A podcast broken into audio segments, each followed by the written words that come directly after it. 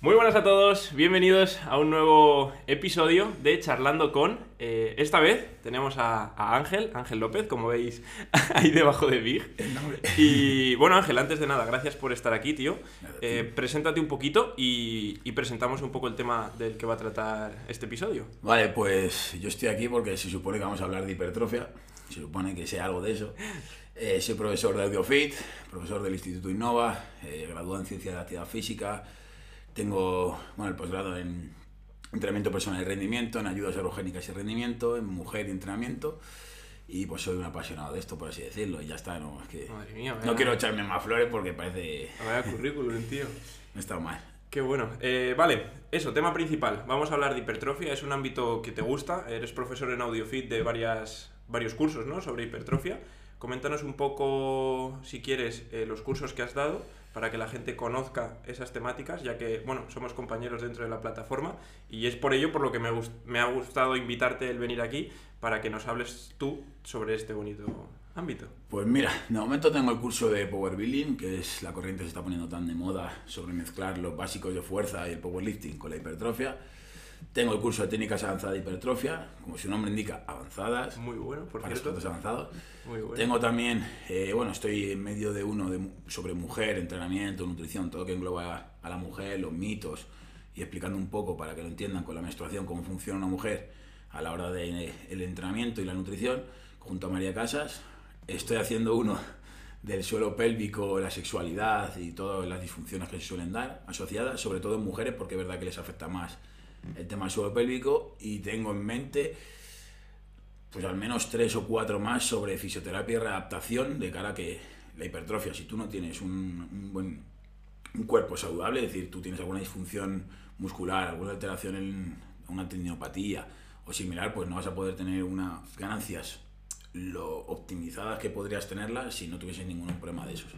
Qué bueno, tío. Sí, Hostia, ¿se ve? intentando abarcar mucho. Muy, muy buena información. Qué bueno. Vale, pues tema principal, vamos a ir un poco al grano. Eh, vamos a hablar sobre hipertrofia, eh, sobre todo hipertrofia de cara a eh, gente principiante, cómo conseguir esa progresión. Luego hablaremos un poco de hipertrofia en la mujer, ya que, como, como veis, pues tiene varias, varios cursos sobre esto y estoy seguro que nos puede dar mucha información. Y luego te voy a hacer un par de preguntas un poco más relacionadas con el cardio, ¿vale? Con eh, hiper- Cardio. hipertrofia, hipertrofia relacionada con, con el ejercicio aeróbico, ¿vale? Ay, cardio. Así que, bueno, primera pregunta, tío. Vamos a ver. eh, me gustaría que nos comentases qué es la hipertrofia. Si nos puedes dar una definición eh, fácil y sencilla para que toda la gente que esté en casa viéndote diga, vale, ahora sé qué es la hipertrofia.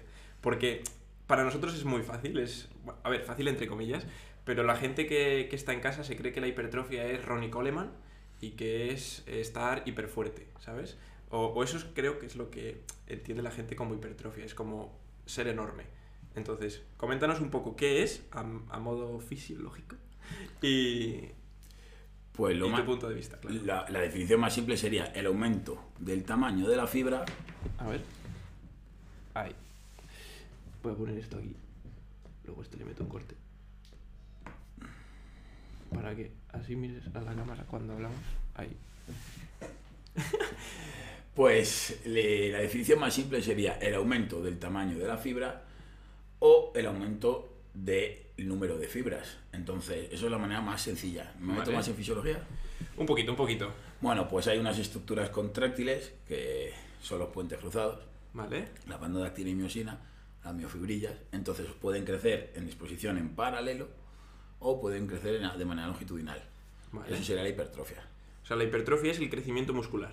Sí. Dicho- o, del dicho- volu- o del volumen celular de, de las células musculares, para la redundancia. Ok, ok, vale. Entonces, si entendemos eh, hipertrofia como crecimiento muscular, eh, significa que si yo quiero ponerme fuerte, tengo que entrenar la hipertrofia. Quiero decir, si me quiero poner visualmente fuerte, estar más grande, ser visualmente eh, una persona más mm, fuerte, ¿no? Por así decirlo. Definiendo fuerza como estado visual, no como estado más allá de lo que conlleva la fuerza. Sino una persona que se quiera ver más grande tiene que entrenar la hipertrofia, ¿no? Sí, no, o sea, también puede entrenar la fuerza. O sea, tú puedes entrenar la fuerza, eh, vamos a decir, la fuerza mal dicho como el powerlifting. Ajá. O sea, como rango de powerlifting, rango de levantamientos máximos o cercanos a los máximos. También puedes trabajar de esa forma y la hipertrofia ser una consecuencia de ello. Ok. Es decir, eh, la hipertrofia está ligada a la fuerza porque más hipertrofia te permite poder generar más fuerza, pero la fuerza no está directamente ligada a la hipertrofia, sino que es como, digamos, un efecto residual. Es como Vale, aquel que no ha hecho deporte en su vida, empieza a correr, seguramente también tenga una hipertrofia, de la, músculo sobre todo de las piernas. Similar. posterior. Vale, ok. Entonces, por esto que nos comentas, no solamente hay una manera de ganar hipertrofia, No, no, no, hay muchísimas. hay muchas maneras. Y dependerá esto también del nivel de cada persona. Quiero decir, por ejemplo, pongamos mi ejemplo. Yo llevo eh, siete años entrenando y quiero eh, ganar esa masa muscular, ¿no? Quiero hipertrofiar. Entonces, ¿tengo que hacer lo mismo que lo que haría una persona que acaba de entrar al gimnasio? Es que eso de llevo siete años entrenando, o sea, no es por hate ni nada, llevo ¿De qué siete años manera, no? entrenando, es cómo lleva siete años Eso entrenando. es, muy bueno. Porque yo conozco gente que en tres años entrenando les podría considerar avanzados Y tengo gente que en siete años entrenando, ocho años entrenando, todavía les podría considerar principiantes. ¿Por qué? Porque si llevan haciendo siete años las cosas medio mal o medio regular, si tú empiezas a hacer las cosas bien, con una progresión, va a progresar igualmente aunque lleve siete años entrenando. Y el progreso a lo mejor puede ser, mm, pero maravilloso, o sea, puede ser impresionante. Bueno. O puedes llevar tres años entrenando, donde has ido haciendo la progresión desde el principio perfecto. Te gustaba esto y empezaste ciencia de actividad física el primer día con un freaky, lo optimizaste todo desde el principio y va a llegar un punto en el que te va a costar ya ganar masa muscular por mucho que lo optimices. Y a lo mejor ese punto llega a los cuatro años. Que no significa que no vayas a ganar, sino que te va a costar un poco más. ¿Por qué? Porque has exprimido todo de manera muy buena, entonces tu progresión ha sido muy ascendente. Entonces eso de llevo siete años entrenando, no, o sea, no, para mí no es, el tiempo que llevas entrenando no es un indicador de, de tu experiencia. Más bien cómo llevas entrenando. ¿Cómo llevas entrenando? De todas maneras, si una persona, por ejemplo, viene del fútbol, simplemente por, por propia adaptación, algo de hipertrofia, algo de fuerza ya generado en, la- en el tren inferior. Eso lo puede transferir de cara a ganar hipertrofia. O sea, es decir, lo puede ganar, ganar masa- más masa muscular. ¿Por qué? Porque si es capaz de generar mayor capacidad de fuerza, nos podemos mover en unos ciertos rangos de repeticiones en los que podemos aumentar también la capacidad de trabajo. Ok. Entonces, Qué bueno, tío. Depende Muy mucho del bueno. contexto, o sea, no es una sola manera. O sea, puede ganar hipertrofia haciendo, por así decirlo, powerlifting. ¿Que no va a ser lo más óptimo? Pues no, pero Sí, al final va a depender de lo que bien comentas, que de cómo has entrenado. Yo, por ejemplo, a modo personal, he progresado más el último año en cuanto a ganancia de masa muscular que los otros seis, por así decirlo. Porque este último año es en el que más progresión he tenido, más eh, planificado lo he tenido y en el que más eh, constancia he tenido. Entonces yo creo que he marcado la diferencia conforme a los otros años. Porque cuando empiezas, sí es verdad que empiezas con ganas, ¿no? O la mayoría de la gente empieza a entrenar con ganas, pero empieza como al tuntún. Eh, hoy hago esto, mañana hago lo otro, y pasa un año y no has progresado lo, lo que podrías haber progresado porque no has planificado nada, ¿no? Porque vas por estímulos. Eh, hoy hago bíceps, mañana hago pierna, y eso sí, sí se hace pierna, que al principio, que al principio la pierna te la, te la dejas para el domingo y el domingo no vas al gimnasio. A ver, hay una cosa que bueno, se me ha echado encima todo el mundo aquí, todo el mundo académico, y es, si tú al principio haces las cosas por instinto, por cómo te encuentras, por todo, te puede funcionar un tiempo. O sea, Claro, hecho, te puede funcionar un tiempo. Va a llegar un momento en el que ah, también influyen muchos factores como la genética, la nutrición, pero te va a funcionar. Pero va a llegar un punto en el que vas a tener que empezar a planificar, aunque sea lo mínimo, aunque sea decir, mira, hoy voy a hacer pecho-hombro y mañana voy a hacer espalda-bíceps. O sea, ya no solo planificar como lo hacemos nosotros, de, bueno, voy a planificar el stretch index, el, el número de repeticiones en recámara, voy a- para controlar la fatiga. ya controlar no me refiero ya a ese nivel de planificación, simplemente con un nivel de organización, es. de organizar qué vas a hacer, de pasar de, de hacer eh, un poco el descabalado a esa organización, pequeña organización, vas a progresar. Aunque no, si no tienes ni idea de esto, vas a progresar. Y ahora, va a llegar un punto en el que eso tampoco te va a servir. Ya vas a tener que empezar a programar, lo que es programar. Exacto. La fatiga, el- lo que conocemos Sí. como las repeticiones en recámara o el RP, de- según lo La- manejes. todas las variables que nos van a ayudar Sí, a progresar. Ya tienes que controlar el volumen de entrenamiento, porque claro, vas a tener que aplicar volúmenes Mayores más altos.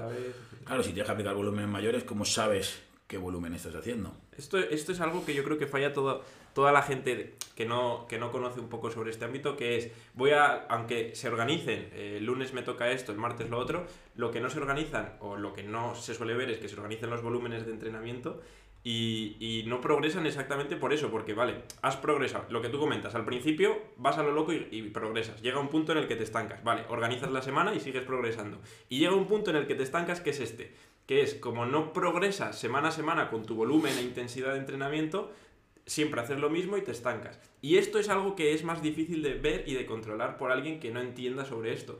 Porque al final todos todo el mundo eh, que no sabe sobre entrenamiento se puede organizar, ¿no? El lunes pecho, el martes espalda, eso todo el mundo lo sabe hacer.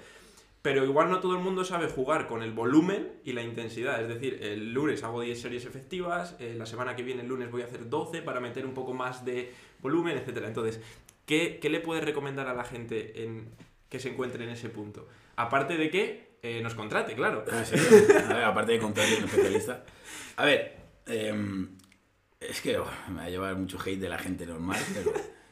A ver, va a llegar un punto en el que tú eh, te piensas que sabes entrenar. Entonces, ahí- y yo conozco mucha gente en el gimnasio que dice, no, llevo toda la vida entrenando. Ya, Cuando ves su entrenamiento dice, no, es que mira, me hago esto de press de banca y demás. ¿Ves cómo está haciendo el press de banca? Y en realidad está muy lejos del fallo. O sea, ya no progresa porque ya necesita un estímulo mayor, pero él se piensa que está entrenando muy duro y en realidad no. Ok. En realidad no, me dice, no, es que hago cuatro series, buah, le voy subiendo kilos, le voy subiendo kilos a la barra, voy bajando las repeticiones, vale, pero cuando ves sus 10 de repeticiones, le cabrían 15. ya. Y, y entonces ya está el 15, que sí, con un RIR 5 puedes progresar, pero va a llegar un punto en el que un RIR 5 no te va a servir. Ya.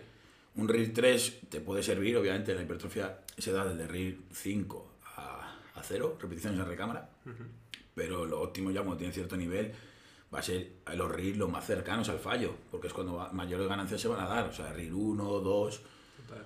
RIR 0, entonces esa gente no es que organice mal sus series efectivas de que no sepa contar como tal, Sino sino que... que- es que no entrena como debería en cuanto a la intensidad aplicada. Luego, es verdad, te dice, no, es que hago tantas series, tantas series, tantas series, bla, bla, bla, y te las cuenta. Y dice, no, porque se, con 10, 12 series, pero claro, es que esas 10, 12 series no están siendo efectivas. No valen para nada. O Entre sea, comillas, claro. De 12 a lo mejor le valen 4, Qué bueno. que es las últimas que le valen por la fatiga y por el aumento del reclutamiento de fibras que aumenta la tensión mecánica. Pero ya por eso es lo único que por lo que le pueden servir esas, esa última serie, por ejemplo, cada ejercicio. En realidad luego la gente es que, que se piensa que sabe que hacer las cosas y para esto hay que estudiar, o sea, es que hay Sí, que sí, saber sí. hacer las cosas. O sea, hay que estudiar, hay que practicar y, Al y final- parece, parece mucho en plan de, pues eso lo, lo hemos cometido todos. Yo antes de estudiar ciencia de actividad física, yo me organizaba los entrenamientos y me los organizaba bien, claro, progresaba. Me- y siempre he sido muy autodidacta, entonces yo, claro, yo llegué a ciencia de actividad física y ya tenía una base, va a sonar arrogante, pero tenía una base buena lo que permitió también que la hiciese en dos años, porque ya tenía esa base buena. Pero claro, todo eso lo tuve que hacer autodidacta.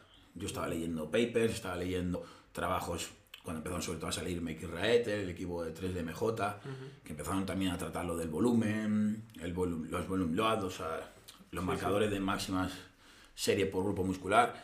Y ya empiezas a ver que no estás haciendo las cosas del todo bien. Y yo estaba progresando, claro que progresaba, porque más o menos yo le aplicaba esa intensidad tenía esa organización y más o menos yo sí sabía cuántas series efectivas hacía, pero porque era capaz de aplicar esa intensidad. Porque hay mucha gente que dice, no, es que voy al fallo. Ya, pero pero, que no luego sos- no. Luego No, no. no, no, no hay sus fallo, no hay fallo que valga ahí. luego. Claro, porque mucha gente dice, no, mira, yo hago esto, cuatro series al fallo de cruce de poleas. Y ves sus cruces de poleas y no son al fallo ninguna de las series, porque es imposible. Ni cerca. Claro, es que es imposible que tú hagas cuatro series. Bueno, imposible no es. Tú puedes hacer cuatro series al fallo, pero no puedes hacer cuatro series al fallo y sacarte relativamente casi las mismas repeticiones. Y, si- si y no, sin no descanso, porque hay mucha gente que dice voy al fallo y descansa 30 segundos y repite las mismas repeticiones. Y dices, con 30 segundos eres capaz de repetir las repeticiones, es imposible. No, no, es imposible Porque- que no sea el fallo. Exacto. eh, O la primera no has fallado, o en la segunda, eh, no sé, es imposible. sí. No, no, o sea, pero eso es por desconocimiento. En realidad es que ahora está empezando a tomar un poco de auge lo que es la ciencia en el mundo del entrenamiento, pero es que hasta ahora no tenía una relevancia. O sea, es que el problema que... Espero que no me hate mucho. El problema es que al gimnasio se puede apuntar cualquiera y eso es un error. Totalmente. No, eso es un error porque mira, tú vas a un equipo de fútbol y te haces unas pruebas, ¿verdad? Sí. Tú vas a un equipo de baloncesto y te hacen unas pruebas. Si sabes jugar o si no sabes jugar. Claro, y si no sabes jugar te van a meter en un nivel, en un equipo, en otro. Y te van a Vale. enseñar a jugar. En el gimnasio tú te apuntas y ya está. Qué bueno. Tú entras. Qué bueno. Entonces, claro, como la gente tiene esa Nadie te- facilidad, nadie te dice enseña. nada, nadie te dice nada, nadie te dice, a ver, ¿qué sabes hacer? Hay gente que no es capaz ni de coordinar su brazo derecho con el izquierdo. Y le estás poniendo a hacer un press militar de pie. ¿Por qué? Porque es lo básico y hay que empezar por lo básico, por la base. Pero si no saben ni coordinarse los dos brazos.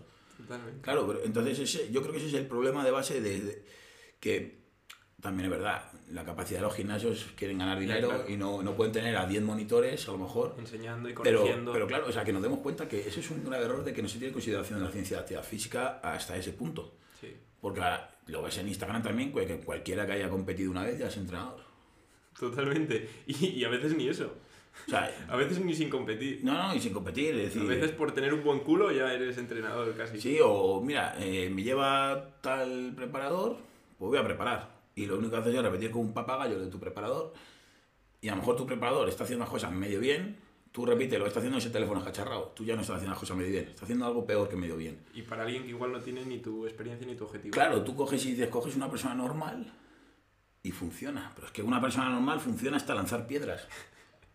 Se pone fuerte sin hacer. Claro, una persona que no entrena en su vida se pone fuerte eh, tirando piedras. Entonces, hay que, hay que tener un poco de conciencia con eso, en plan, toda la gente, de decir, vale, eh, que el entrenamiento no es ninguna broma. ¿Por qué? Porque luego los, los fisios, vamos, le, le dan un trabajo de la leche. Los fisios viven a- de eso, de las lesiones de la gente normal. De no, los es que... y de Claro. la gente normal. No, no voy a quitar a los crossfit, no. Hoy no. Al final, al final. No, pero me refiero, ¿cuánta gente ves con 50 años que llevan entrenando toda la vida? Físicos, ah, no están mal, no tienen malos físicos, pero sabes que podrían estar mejor. ¿Pero qué te dicen? No, es que tengo el hombro del press banca, es que tengo el codo, es que, es que ya no puedo levantar kilos por esto. Y te, y te das cuenta, pero si el entrenamiento es salud, ¿cómo estás tan reventado con 46 años? Y unos rangos de movimiento limitados porque llevan toda la vida haciéndolos mal y cuando llegan a esa edad ya hacen un rango mucho menor del que deberían hacer por esa limitación que se han ido generando. ¿no? Y eso es lo que veo en, en- en el antiguo gimnasio al que iba, era un gimnasio old school y tal, y veías a la gente mayor, como tú dices, que dices, les ves y, vale, está más fuerte que mi padre, por ejemplo, que mi padre no entrena. Pero es que mi padre te coge, te va al huerto y se tira tres horas allí dándole a la azadilla y, y se vuelve a casa y tan fresco. Y esa persona no es capaz de levantar los hombros hasta aquí porque ha hecho toda la vida este rango de recorrido y cuando pasa de aquí, ¡ay! que no puedo. Entonces, es lo que tú dices, ¿hasta qué punto es salud? Claro, también Si es no verdad. haces las cosas bien, ¿hasta qué punto? También es verdad, o sea, se nota, de hecho, cuando tú tienes ganancias de hipertrofia, es verdad que también se va limitando el rango de, de movimiento. Eso es algo que hay que trabajar también. Claro. O sea, es decir, tú puedes tener el típico culturista de gimnasio que no es capaz de hacer así con el brazo, y luego tienes a Ronnie Coleman con 136 kilos en tarima abriéndose de piernas. Entonces, ahí tienes que ver también que tienes que tener en cuenta que cuando llegas a cierto nivel de hipertrofia, también te limita mucho el movimiento, que tú tienes que trabajarlo. Por ejemplo, yo hay movimientos ya que los tengo cierta, los tengo cierta limitación, sobre todo, por ejemplo, esto por el hombro a mí no me deja hacerlo del todo bien. Si yo me empujo, tengo la movilidad suficiente para hacerlo, porque también trabajo. Pero claro, ya lo que es la masa muscular del hombro me limita el movimiento. Ya, pero es funcional, ¿sabes? Al final Sí, tienes, pero tienes un digo. rango de movimiento, no el mayor que podrías, pero un rango óptimo. Al final hay gente que no puede ni, ni pasar de aquí, No, sí, claro, pero- ¿sabes? Y- pero- Y, no está ni la mitad de fuerte que estás tú, te quiero decir que al final no es por la masa muscular lo que te limita, sino es año tras año tras año entrenando mal lo que te limita. No, claro, pero lo que me refiero que es que la, la hipertrofia, mm, es que como resumirlo para que lo entienda todo el mundo, tiende como a cortarte. O sea, es decir, ten en cuenta que estás realizando mucho ejercicio de contracción que muchas veces ni la gente hace el, el- rango completo, como tú has dicho. Eso es. Entonces eso también va generando cierta hipertrofia regional que se da, que se da también, que está viendo que, que la hipertrofia se da también de manera regional, Sí. más que de otra manera. Buen tema para hablar, lo que pasa es un poco avanzado. Ya, pero- ya. Pero me refiero que si un tío está haciendo un curl de bíceps todo el rato de la mitad del recorrido, su bíceps va a tender a cortarse Eso es. y ya eso le va a limitar la, la movilidad. Entonces, son muchos factores a los que hay que tener, que, que tener en cuenta, pero es lo que tú dices. Eh, mucha gente, como entrena mal, rangos eh, limitados, tiene Sí, todos esos ya. problemas de movilidad. Vale, y esto me ha surgido una duda. Cuando, cuando empezabas ahora a comentarnos esto, decías que el, el entrenar fuerza o el entrenar hipertrofia genera como ese acortamiento, que no, no es así en ese sentido, pero bueno, eh, me ha venido a la cabeza que cuando yo era pequeño y empecé a entrenar, con 15 años, me decía mi madre, no entrenes con pesas porque no vas a crecer. ¿Vale? Y yo decía, a ver, ¿cómo que no voy a crecer? Entonces, ¿hasta qué punto es cierto eso de que los niños no pueden entrenar? Porque un niño jugando está entrenando. O sea, si un niño se le tira al suelo y se levanta, está haciendo fuerza, ¿no? Y está eh, generando unas adaptaciones musculares. Si un niño corre, está generando adaptaciones musculares. O sea, ¿hasta qué punto es verdad eso de que un niño no puede entrenar? Vale, limitándolo el entrenar como algo normal, no algo de, joder, poner a un niño de 5 años a hacer press de banca todos los días. Que ojo, igual no es malo, coméntanos. No, no es malo, no es malo, eh. Yo, te voy a, yo voy a defender el entrenamiento de fuerza casi desde que nazcas. Pero porque también eh, el niño jugando en el parque, como tú has dicho, trepando, Está haciendo un movimiento similar al jalón. Eso es. O sea, y son habilidades motrices naturales que tiene el ser humano. O sea, la trepa, la huida, el correr.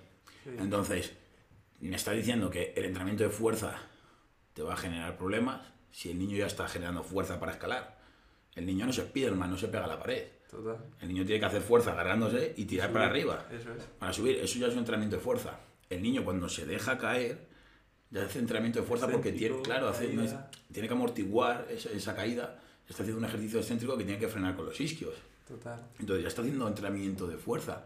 No entrenamiento de fuerza como conocemos de pesas, es que entrenamiento de fuerza abarca muchas cosas. O sea, entrenamiento de fuerza no es solo levantar pesas, halterofilia, powerlifting entrenamiento de hipertrofia. Entrenamiento de fuerza puede ser lanzar un balón medicinal contra el suelo un balón de estos de los de wall ball de CrossFit contra el suelo fuerte porque haces artes marciales. Eso es entrenamiento de fuerza también. Sí. El, el entrenar la fuerza se puede hacer de muchas maneras. Entonces, si tú tienes una buena progresión desde crío, es decir, tú quieres que tu hijo empiece a entrenar fuerza desde pequeño, si tú haces una, una progresión teniendo en cuenta que es una etapa de crecimiento, que todo lo que disipa las fuerzas a nivel muscular y demás son las, las estructuras pasivas, nos ayudan a disipar también la- las fuerzas. Entonces, ten en cuenta que los tendones, los huesos, los ligamentos, van a, van a sufrir cierta, vamos a decir, cierta carga. Si tú todo eso lo gestionas bien para que esa carga no sea negativa, sino que sea el estímulo suficiente para generar adaptaciones como se genera en el entrenamiento de fuerza, cuando ya tienes unas estructuras desarrolladas, no tiene por qué ser para nada Malo. porque de hecho, claro. de hecho se recomienda entrenamiento de fuerza para prevenir la osteoporosis, pero si haces encima desde niño, estás generando una densidad mineral ósea mayor, o sea, estás generando un hueso más Más fuerte fuerte que de cara a un futuro. de cara a un futuro, bueno. tanto en mujeres como en hombres, Tío, y en yo- mujeres más importantes casi incluso. Pero es lo que te digo, tienes que hacer hacerlo igual que ahora. Ten en cuenta que un adulto ya tiene más o menos las estructuras pasivas desarrolladas y lo único que hace es una remodelación. Ahí se están en construcción, o sea, el estímulo tiene que ser el suficiente para que no impida esa, o ese crecimiento. Por eso hay que controlar las cargas bien, pero Francis Holloway, por ejemplo, es un, un especialista en la nutrición, en, en el entrenamiento, es el que tiene un trabajo más desarrollado sobre los límites naturales, entrenó a sus hijos de manera al milímetro, desde pequeños en fuerza y con 15 años, no sé si uno de ellos hacía 240 en peso muerto, con 15 años, a dos o tres repeticiones. Y no se quedó enano, claro. Joder, Siguió- mi- mi un 80 y siguió con 15 creciendo. años mide un 80 y Eso es. porque lo- los presentó una vez allí en un congreso y demás, los trajo Wow. y le enseñó todas sus progresiones y, joder, Francis mide lo que yo, ¿eh? No mide más de unos 80. Y su hijo medía unos 85 con 15 años y hacía tres, no sé hizo tres fácil, cómodas con 240 o 100 locura, algo. tío. O sea, que decir, me refiero que no se tiene por qué limitar nada. Yo creo que es, es la visión que tenemos en la sociedad hoy en día, que un niño comiéndose un bocata de nocilla está bien, o un niño yendo a- al parque eh, con chucherías es lo normal, pero un niño eh, en un gimnasio haciendo ejercicios con un profesional de cara a mejorar su rendimiento en un deporte o de cara a mejorar simplemente su salud, está como, ¡buah, qué malos padres! que le están obligando al niño a ir. Y luego igual el niño es más feliz que, y, está mucho mejor preparado para su vida que el que está comiendo nocilla en un parque. Entonces, yo creo que el problema no es, no es, es de la sociedad, o sea, al final es lo que se ve, ¿no? Se, se, se juzga algo que se desconoce y la gente en este ámbito tiene mucho desconocimiento. Sí, no, mira, por ejemplo, en el fútbol, no, bueno, no, yo lo he visto de fuera, yo siempre he sido artes marciales, la verdad, pero bueno, en el fútbol, por ejemplo, se ponen tirando unos de otros para correr y mejorar el sprint. Ujú, Eso es entrenamiento de fuerza. Pero totalmente. por lo que tú dices, Con el cargas. desconocimiento, claro, el desconocimiento te hace que no sepas que eso es entrenamiento de fuerza y ya estigmatices todo el entrenamiento de fuerza como peligroso porque, claro, las pesas son peligrosas. Pero claro, las pesas no son peligrosas. Hacer mal pesas es peligroso, pero porque estás moviendo una barra con kilos. Hacer mal cualquier cosa es peligroso. Claro, si tú estás tirando, eso, tú estás tirando de tu compañero para que haga un sprint resistido y ganes más fuerza para la hora de hacer una, una salida más rápida, eso es fuerza. Tú estás haciendo fuerza para tirar a tu compañero y tu compañero está haciendo fuerza para tirar de ti y empujar y correr más rápido. Eso es un entrenamiento de fuerza también. De hecho, los atletas de velocidad se entrenan con, con lastre en los sprints. Sí, se entrenan con, lastre y luego... Paracaídas estos Con paracaídas de- que frenan... Sí, Por eso te digo que eso es entrenamiento de fuerza también y, y lo que pasa es que no la gente no lo ve. Total. En lucha, por ejemplo, en todo- todas las artes marciales de lucha, sobre todo las que tengan algo de agarre, estás entrenando la fuerza. Tú estás agarrando a un compañero, estás haciendo fuerza para tirar de él. El judo, Está levantando incluso. claro, en judo haces fuerza, entonces eh, no hay que entender solo lo que he dicho antes ya y lo he repetido varias veces, entrenamiento de fuerza como las pesas, pero es verdad que las pesas, por lo que hemos dicho, que cualquiera se puede apuntar a un gimnasio, tiene ese estigma porque hay muchas lesiones por desconocimiento de la sociedad. Entonces, por eso se tiene ese estigma. Yo he llegado a un punto en mi vida que ya, te iba a decir, por experiencia ya de ver, entrenar gente, ir a tantos gimnasios y demás, que ves que es que el, el desconocimiento es, eh, es, es lo que genera todos los problemas en Es realidad. lo más ¿eh? peligroso que hay en un gimnasio, el Sí, sí, desconocer, ¿eh? Pero esto, esto que has comentado me parece, o sea, nunca me había planteado eh, esta situación, pero es brutal lo de que la, toda la gente que entrena en el gimnasio, o sea, entrena sin, sin saber, o lo que has dicho de que vas a un equipo y te hacen un examen, ¿no? Para saber tu nivel. Pero en el gimnasio nadie lo hace. Y de hecho, eh, yo he trabajado en un gimnasio como entrenador y nos, no nos obligaban, pero nos decían que teníamos que hacer una rutina a todo el mundo. Entonces, cuando te entran 20 personas nuevas cada día, tiendes a decir, vale, ¿qué quieres? ¿Qué objetivo tienes? Toma una rutina que, no, que ya está hecha de antes. Entonces, como que desde dentro tampoco ayudamos porque es imposible ayudar a todas las personas que entran a un gimnasio desde el minuto uno como, como entrenador. O sea, al final no, no te da el tiempo ni el trabajo, ni encima tampoco te pagan por ello. Entonces, ¿cómo se puede una persona... eh, ¿Cómo se puede una persona que se acaba de apuntar al gimnasio eh, dar cuenta de, de que igual no está haciendo bien las cosas y cómo puede arreglarlo? Es que te diría, vaya al monitor y dale, con perdón, la tabarra, iba a decir otra palabra, pero dale la tabarra al monitor para que te enseñe a hacer las cosas bien. Porque mm, eh, está tan estigmatizado y tan generalizado el no pain no gain, que yo he visto gente apuntarse al gimnasio, te digo porque yo hice las prácticas de nutrición en un gimnasio, solo que dije, yo no quiero ir a esta de nutrición, si trabajo en una tienda de suplementos también y demás, yo quiero ver cómo es un poco lo, del gimnasio antes de hacer lo de INEF. Y yo estuve en un gimnasio y estuve en la sala. Y está tan puesto el no pain no gain, los vídeos de YouTube de, de Coleman, de, De Arnold. de Arnold, entrenando así, que la gente hace una sentadilla, le duele la espalda, hace una sentadilla y lo ve como normal. Sí, ¿tú crees? Sí, o sea, ¿cuántas personas se te han quejado a ti del dolor de, de- de la espalda cuando tú estás trabajando? Es que mi gimnasio iba orientado un poco más a gente más mayor que tenía mucho desconocimiento, entonces yo no veía, había gente de este, de este estilo, pero yo lo que veía más sobre todo era gente que no sabía qué hacer y se iba a la zona de las cintas, corría, se sentaba en tres, en tres máquinas guiadas, hacía lo que ponía en la máquina, a veces mal, y, y se iban, y sin decirte nada. Entonces, yo por esa parte veía el otro extremo. Tú veías, ¿no? No, yo he visto eso, yo he visto una, una chica que hacía una sentadilla nefasta ¿Le y al día siguiente te decía, no, es que me duele el lumbar ayer de la sentadilla. O como que te duele el lumbar de la sentadilla. Y ya está, y Y lo dices, asumía. sí, todos los días que hago sentadilla, digo, al siguiente me duele el lumbar, pero bueno, es normal, ¿no? Que tienes el peso en la espalda y yo, no, a ver, Hostias. no es normal. O sea, no es normal que te duele el lumbar hacer sentadilla. Algo falla. Se lo expliqué, lo, lo solucioné y demás, pero bien, claro, pero claro, ya tienes que darte cuenta tú del problema, tienes que hablar con esa persona. Vale, un monitor lo puede hacer con uno, no con 300. No todo el día. O sea, tú te vas a un Viva Gym que puede tener en una hora punta mm, 150 personas en sala. Bueno, ahora con esta circunstancia no, pero de normal, 150 personas en sala. Y No como te vengan 30 con alguna duda, no das abasto. No, no, no.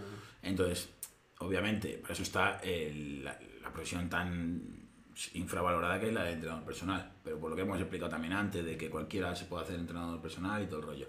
A mí, a mí me pasaba justo lo contrario a lo que tú has comentado. La persona que le, le dolía algo y decía no pasa nada, a mí me pasaba, eh, o yo, lo yo veía más común la persona que iba al gimnasio, que no le gustaba el gimnasio y decía yo vengo porque tengo que venir. Y seguía yendo con esa desgana y con esa actitud de mierda y al final, claro, durabas un mes, duraba esa persona al gimnasio, luego la dejabas de ver y ya no la volvías a ver.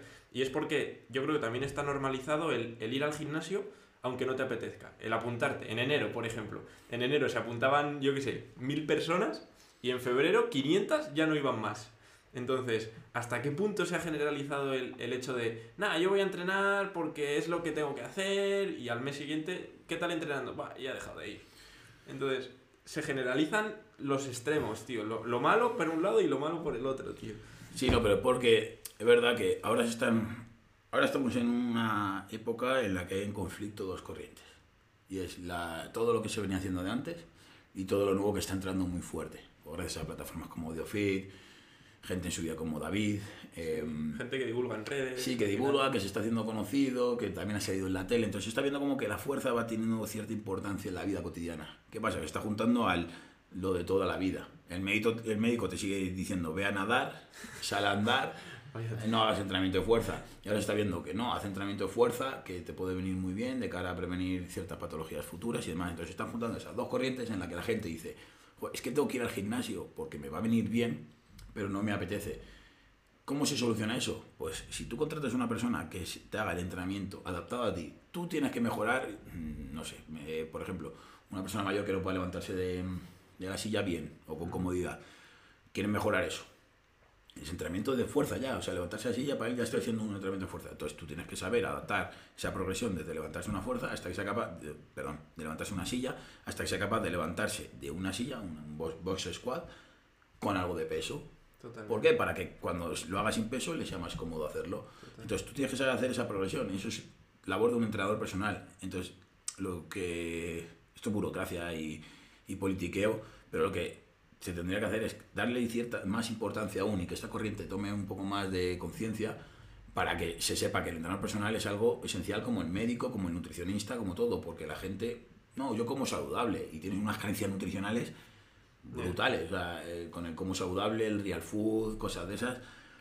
No voy a agitar el real food porque ya tenemos suficiente, pero, pero con todo eso se está generando un plan, eh, lo que te digo, una corriente de desconocimiento y conocimiento que están ahí en lucha y eso nos hace mal a todos, a la sociedad y a, a los propios profesionales. Sí, yo creo que, que no se ha normalizado el hecho de tener un entrenador. Es algo que, que está creciendo, yo creo que, que se está dando más, a, más comúnmente o, o que es más eh, solicitado ahora, pero también porque lo hemos peleado, yo el que menos porque llevo poco tiempo en esto, pero los que llevan ya muchos años siendo entrenadores, divulgadores, lo han peleado y se lo han ganado y, y eso nos repercute ahora a nosotros. Pero es algo que no se ve comúnmente. Por ejemplo, tú quieres apr- aprobar un examen de inglés, te apuntas a una academia. Tú quieres mejorar tu salud y no contratas a un entrenador, te apuntas a un gimnasio pensando que eso te va a hacer mejorar tu salud. Pero eso no es así. O sea, tú te puedes apuntar a un gimnasio y no solo no mejorar tu salud, que encima te puedes hacer más daño y, y puedes ir a peor. Entonces, yo creo que se está cambiando ese, ese dogma de, de que el gimnasio por sí solo no te ayuda. Tienes que ir al gimnasio con un plan y ese plan te lo da una persona que sabe. Entonces, poco a poco, yo creo que va, va cambiando y se, y se va normalizando en, en ese sentido. yo creo. Sí, vamos debatiendo. Eh, vale, y vamos a hablar de hipertrofia en la mujer. Vamos a pivotar un poco, vamos a volver a hablar sobre eh, este... Sí, pues hay un poco ahí. Sí, sí, es el tema. Y, y me gustaría preguntarte, ¿es igual eh, la hipertrofia, eh, fisiológicamente hablando, en un hombre que en una mujer?